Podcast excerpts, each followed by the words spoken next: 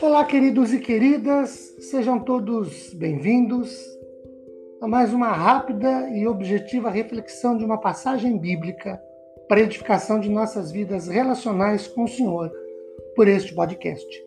Meu nome é Ricardo Bresciani, eu sou pastor da Igreja Presbiteriana Filadélfia de Araraquara, situada na Avenida Doutor Leite de Moraes, 521, na Vila Xavier. É uma satisfação expor um trecho bíblico com todos vocês. Hoje, leiamos Mateus capítulo 14, do versículo 27 ao 32. Diz assim o 27. Mas Jesus imediatamente lhes disse: Tendes bom ânimo, sou eu, não temais. 28. Respondeu-lhe Pedro e disse: Se és tu, Senhor, manda-me ter contigo por sobre as águas. Verso 29. Ele lhe disse Jesus: Vem. E Pedro, descendo do barco, andou sobre as águas e foi ter com ele. Verso 30, reparando, porém, na força do vento, teve medo. E começando a submergir, gritou: Salva-me, Senhor. Verso 31. E prontamente, Jesus, estendendo a mão, tomou-o e lhe disse: Homem de pequena fé, por que duvidaste? E o 32.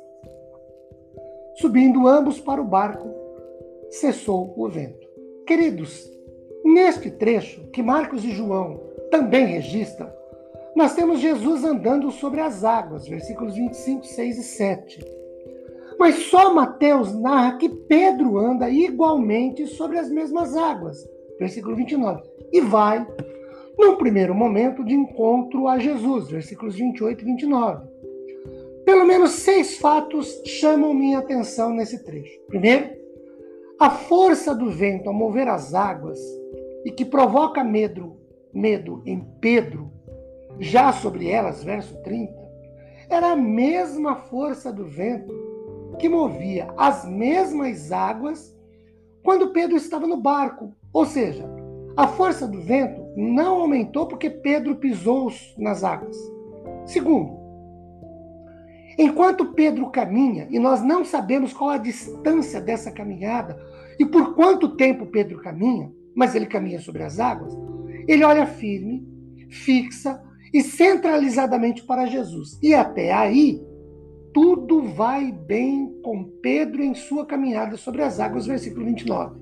Terceiro, é perfeitamente possível que, enquanto Pedro caminhava sobre águas respingos dessas, lhes, lhe fossem sentidos, e mesmo o vento lhe fosse sentido no rosto. Quarto, quando Pedro, que olhava firme, fixa e centralizadamente para Jesus e caminhava bem, mesmo sobre as águas, quando ele desvia seu olhar de Jesus e passa a reparar nos efeitos, nos movimentos ao seu redor, verso 30, ele começa a afundar. Quinto, quando Pedro clama a Jesus, verso 30, o Senhor prontamente o socorre e o livra da contrariedade dos ventos e da fúria das águas, versículo 31. E sexto, ao entrar Jesus no barco, verso 31, cessa o vento. Esta é uma passagem bíblica que diz muito a respeito do relacionamento de vida que temos e mantemos com o Senhor. Vejamos. Primeiro, Vivemos nosso dia a dia cercados por movimentos e efeitos de fortes ventos e águas da vida que são agitadas, lutas, problemas, adversidades, contrariedades. Enquanto caminharmos, olhando fixa e firmemente para Jesus, entre aspas, andamos sobre as águas. Segundo, durante nossa jornada, enquanto olhamos fixa, firme e centralizadamente para Jesus, podemos sentir os respingos dos ventos, que são as lutas, as das águas, que são as lutas, os problemas, as adversidades, as contrariedades que nos atingem.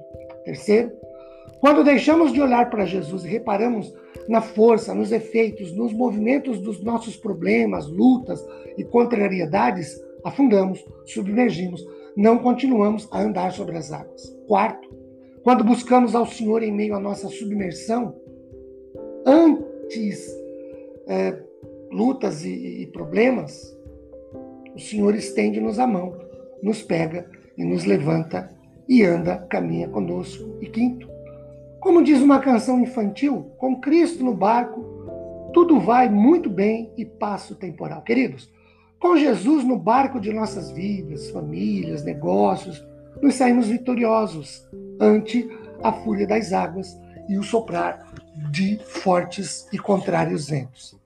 Que Deus nos abençoe poderosamente em manifestações graciosas a nosso favor, depois de refletirmos por alguns instantes sobre esse trecho de Sua palavra.